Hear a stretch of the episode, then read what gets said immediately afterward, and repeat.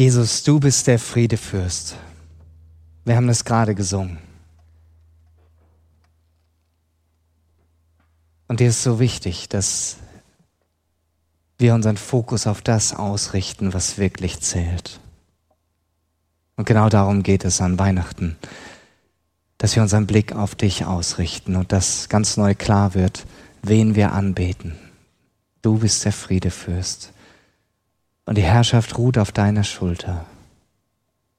Und du wirst einmal das Ganze überwinden, was wir in dieser Welt zurzeit noch erleben. Und danke, dass du in diese Welt hineingekommen bist, um unser Friede zu sein. Und ich bete, dass du einfach diese Sicht uns ganz neu schenkst heute Morgen. Amen. Ja, vielen Dank euch als Familie, dass ihr uns so wunderbar musikalisch durch diesen Gottesdienst leitet. In keine andere Zeit des Jahres wird ja so viel hinein investiert wie in die Weihnachtszeit. Wie auf diesen, diese drei Tage quasi hingearbeitet wird, ist schon phänomenal und besonders hier in unseren Breitengraden.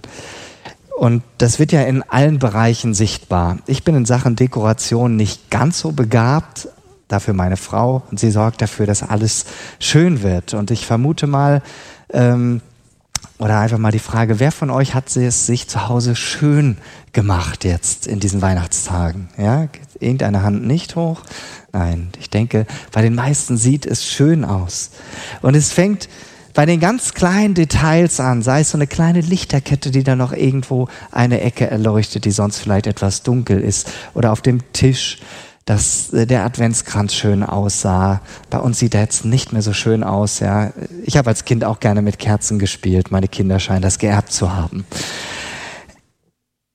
Und wenn man, wenn ich mir dann die Prospekte in den Discountern so anschaue, finde ich das immer phänomenal, dass die gleichen Produkte, die sonst übers Jahr verkauft werden, äh, dann einfach hübsch umverpackt werden. Dann wird noch Deluxe oder sowas draufgeschrieben und noch paar nette Sterne und Kerzen und keine Ahnung was dazu, dass es eben auch noch festlicher aussieht, ja. Und es soll alles ganz, ganz toll sein.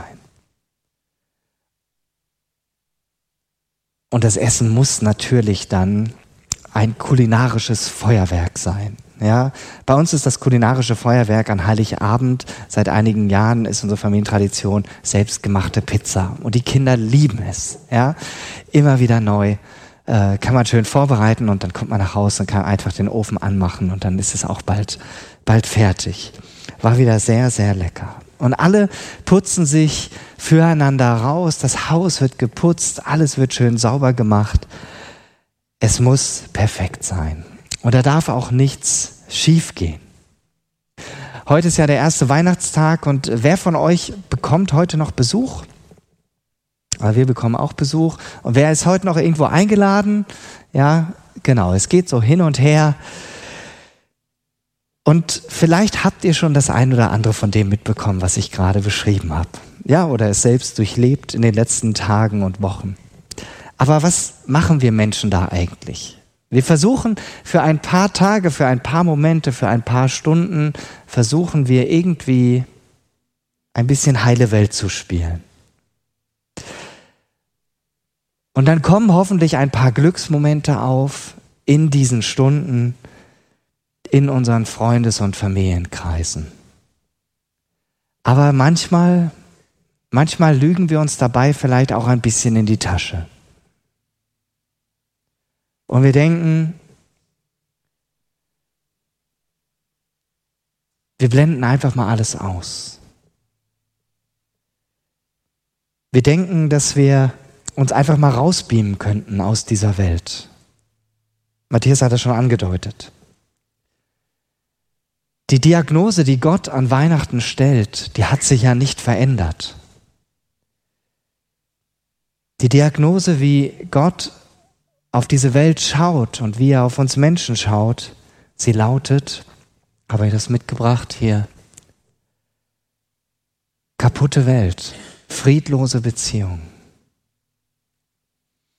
Diese Welt ist friedlos, sie ist kaputt. Es gibt ganz viele auch leider kaputte Beziehungen.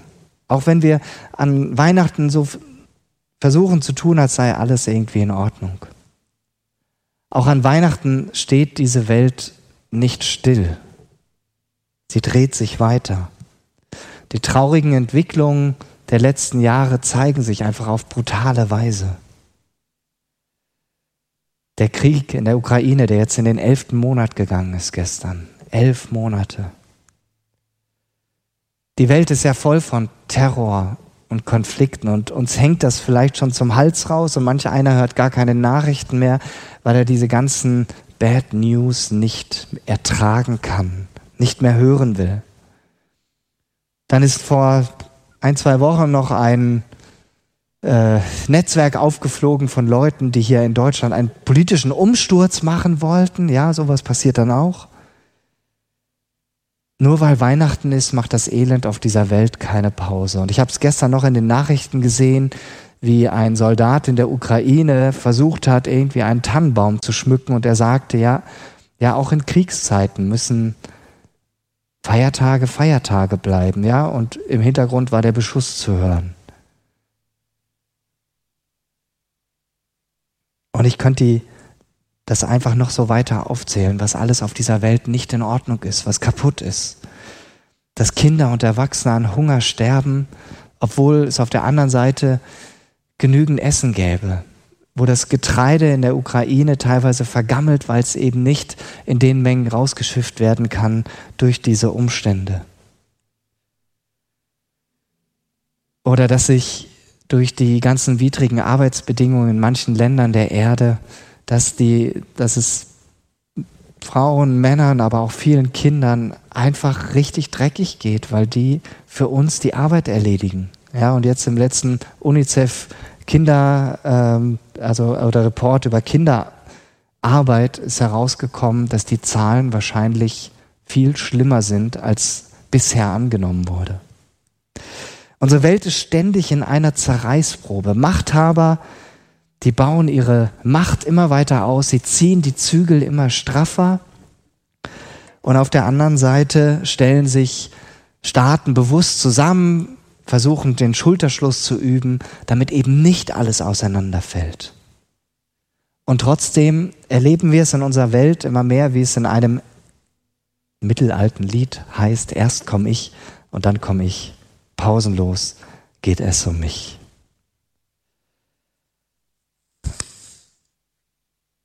Auch wenn wir uns in diesen Festtagen noch so sehr anstrengen, heile Welt zu spielen, in vielen Familien, in vielen Beziehungen wird es nicht so sein. Und ich kenne das bei uns auch. Bei uns ging es gestern Abend auch so ein bisschen drunter und drüber. Und dann muss man sich wieder fangen. Und man braucht immer wieder die Frage, wie kriegt man diesen Frieden wieder hin, der uns so schnell verloren geht?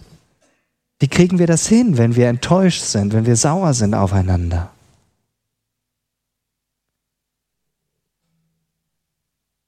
Und selbst wenn man sich das wünscht, dass es wenigstens an Weihnachten harmonisch ist und stressfrei, da klappt es ja meistens oft dann nicht. Weil man selber so unter Druck ist, dass es irgendwo dann nicht klappt. Und dann knallt es irgendwo. Und das ist letztendlich, liegt das nicht mehr und nicht weniger daran, dass eine Diagnose nach wie vor, eine Ursache nach wie vor einfach der Fall ist in dieser Welt. Die Ursache dafür, dass wir Menschen immer wieder in Konflikt miteinander geraten, ist die Sünde. Und Sünde ist nichts anderes als Trennung von Gott. Ja, dieser Zustand, in dem jeder Mensch drin sind. Und das ist einfach die nüchterne Diagnose Gottes, die unverblümt auch an Weihnachten gesagt werden muss. Ich weiß, dass das Thema an Weihnachten nicht so köstlich klingt. Es geht nicht so leicht im Gaumen runter. Aber ohne Diagnose, wissen wir, gibt es auch keine Therapie. Ohne Therapie gibt es keine Heilung. Und ohne Heilung gibt es keine wirkliche Veränderung. Und deshalb ist es so gut, dass wir ins Wort Gottes hineinschauen können und dass wir dort sehen können, was Gott getan hat. Und an Weihnachten gilt diese gute Nachricht, die Paulus in Römer 5, Vers 6a so auf den Punkt bringt. Christus kam ja zu einer Zeit, als wir der Sünde noch hilflos ausgeliefert waren. Jesus Christus kam zu einer Zeit in diese Welt als kleines Baby, als wir der Sünde, dieser Trennung von Gott noch hilflos ausgeliefert waren. Ja, es gab diese Zeit. Da konnten wir Menschen nichts dagegen tun. Doch diesem Zustand hat Gott ein Ende bereitet und das ist die gute Nachricht von Weihnachten. Es muss etwas passiert sein, wenn wir heute nicht mehr der Sünde einfach so hilflos ausgeliefert sind. Da muss sich was verändert haben. Also diese Tatsache, dass jeder Mensch in der Trennung von Gott lebt, da muss sich was getan haben. Und das lesen wir in der Bibel auch sehr klar. Und diese Botschaft ist an Weihnachten so wichtig.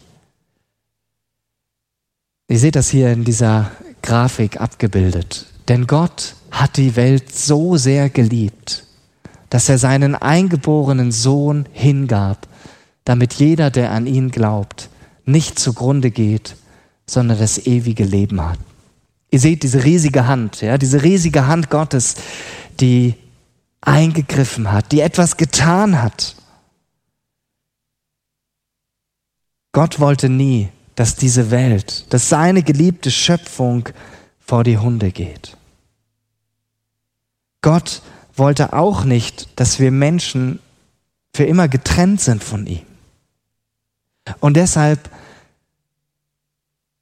gab er uns Menschen die Fähigkeit, uns zu entscheiden.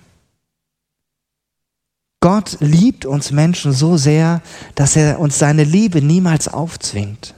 Er kommt nie zu dir und sagt, du musst mich lieben.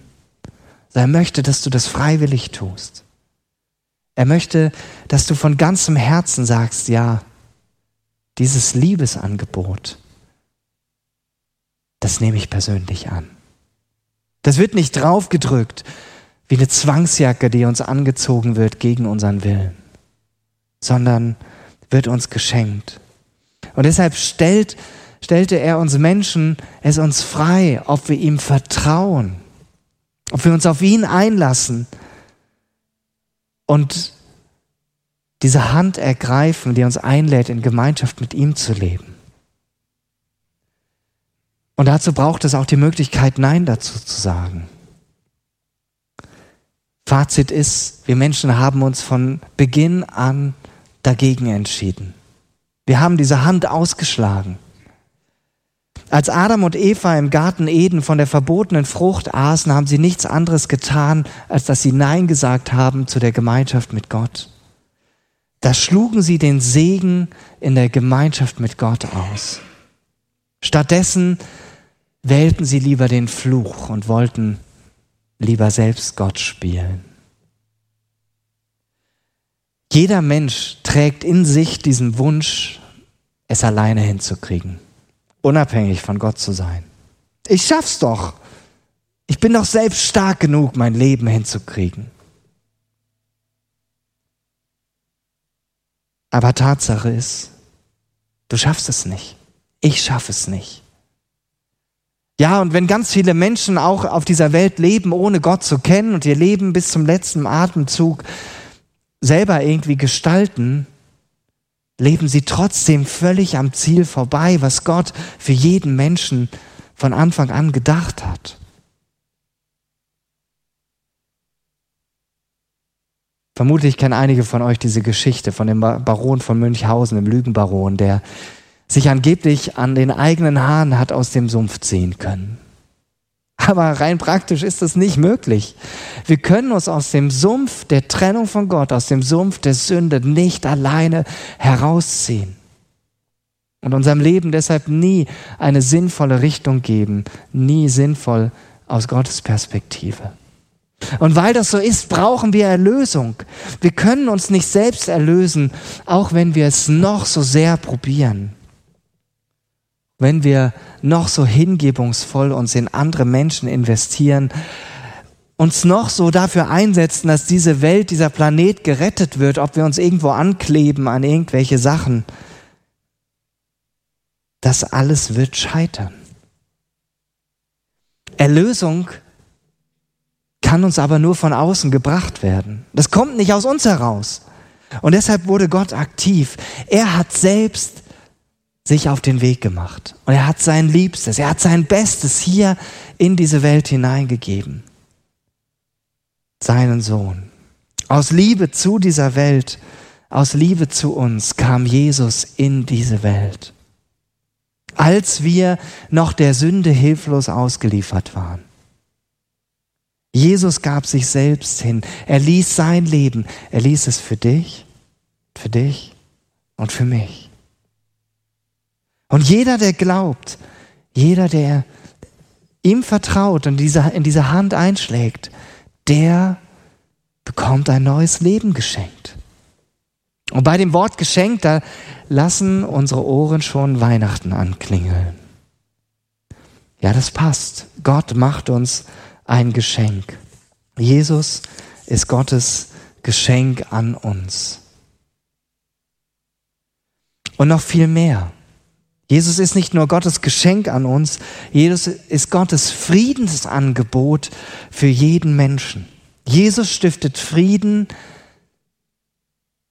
zwischen jedem einzelnen Menschen und Gott. Das ist die unglaubliche Botschaft von Weihnachten. Und dazu möchte ich euch eine kleine wahre Geschichte erzählen. Ist schon ein paar Jahrzehnte her. Es geht um ein Missionsehepaar, was in Papua-Neuguinea, ihr seht das hier, versucht hat, einheimische Stämme mit dieser Botschaft, um die es heute geht, in Kontakt zu bringen.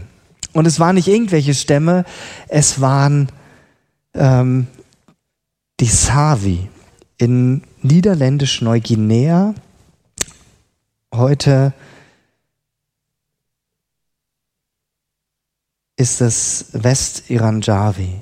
Ihr Ziel war, den Javi die gute Botschaft der Errettung zu bringen. Es gab nur ein Problem. Die Savi waren Kopfgeldjäger.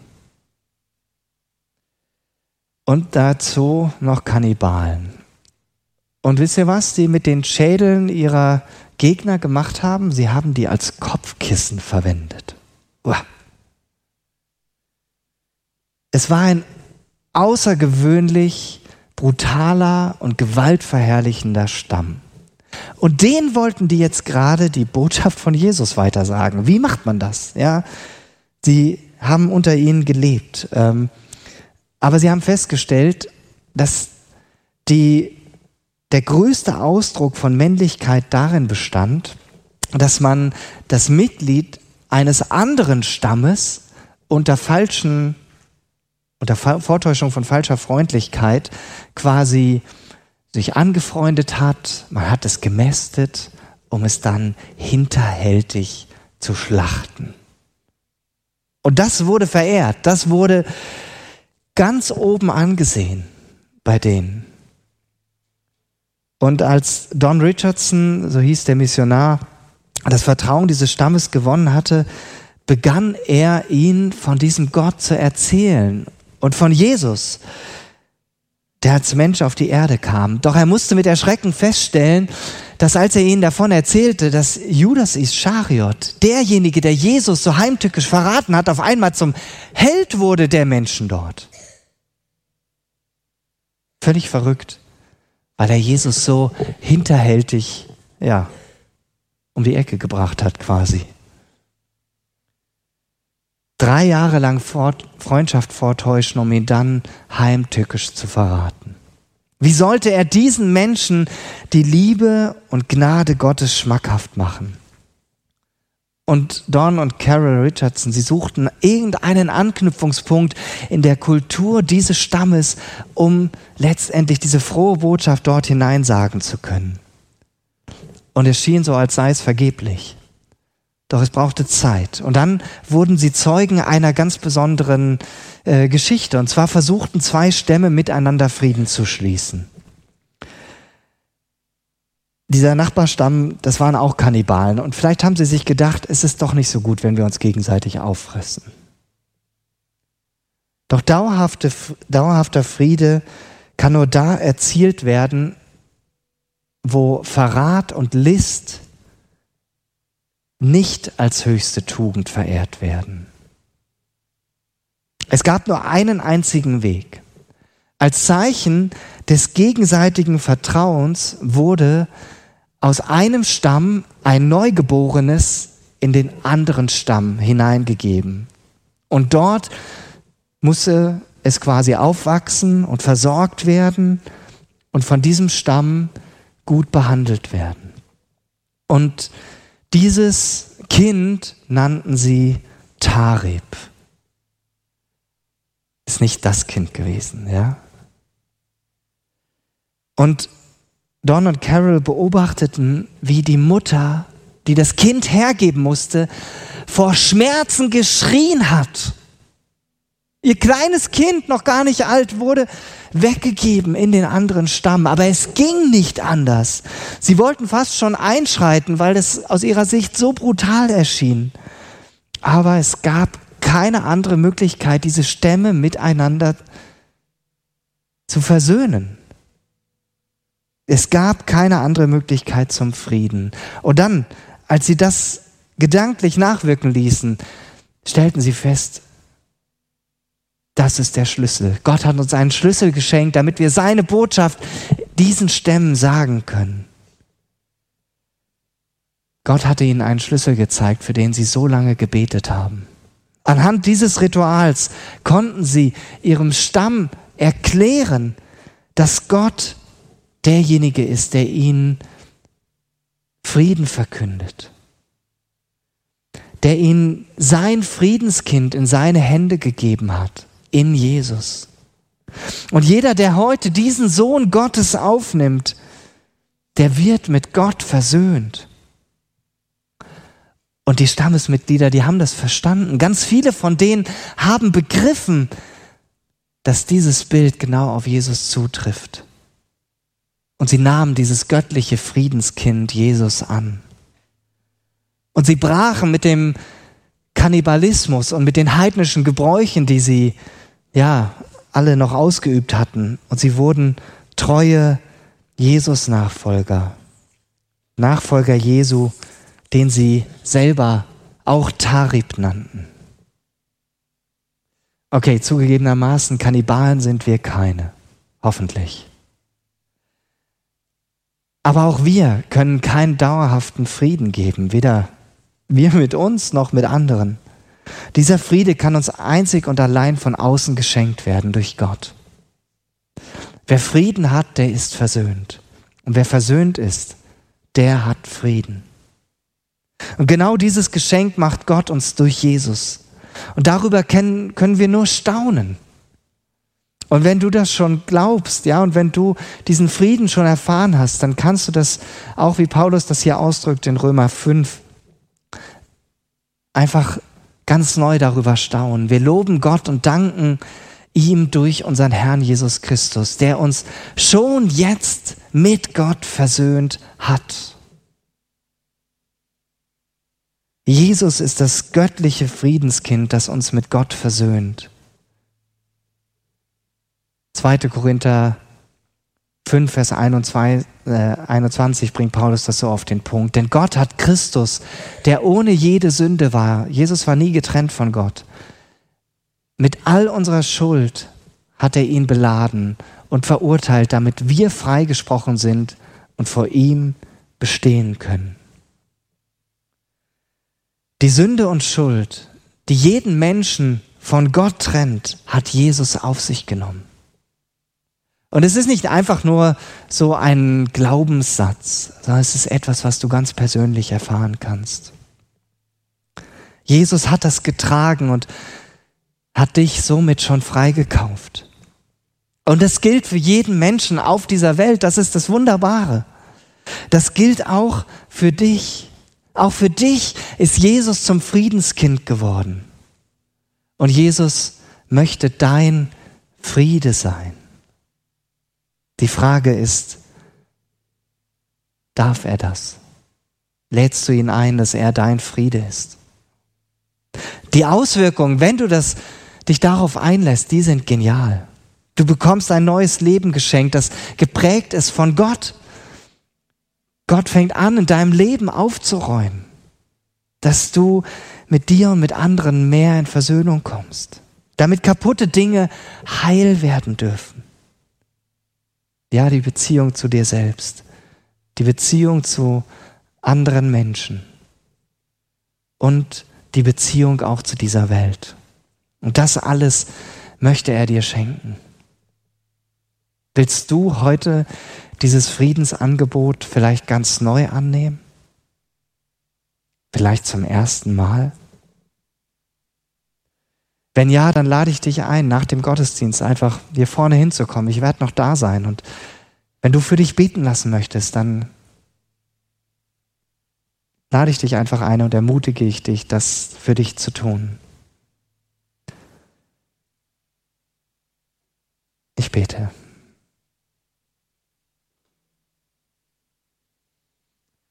Jesus, du bist dieses Friedenskind, vom Vater in die Welt gesandt, damit wir Frieden geschenkt bekommen, ohne unser Zutun. Das ist Weihnachten. Danke, dass du unser Friede bist. Und dass das für jeden gilt, der sich vertrauensvoll darauf einlässt. Du kennst jeden Einzelnen hier. Du weißt, wo wir deinen Frieden heute Morgen und in diesen Tagen ganz neu brauchen. Und ich bete, dass dieser Friede da einzieht. Amen.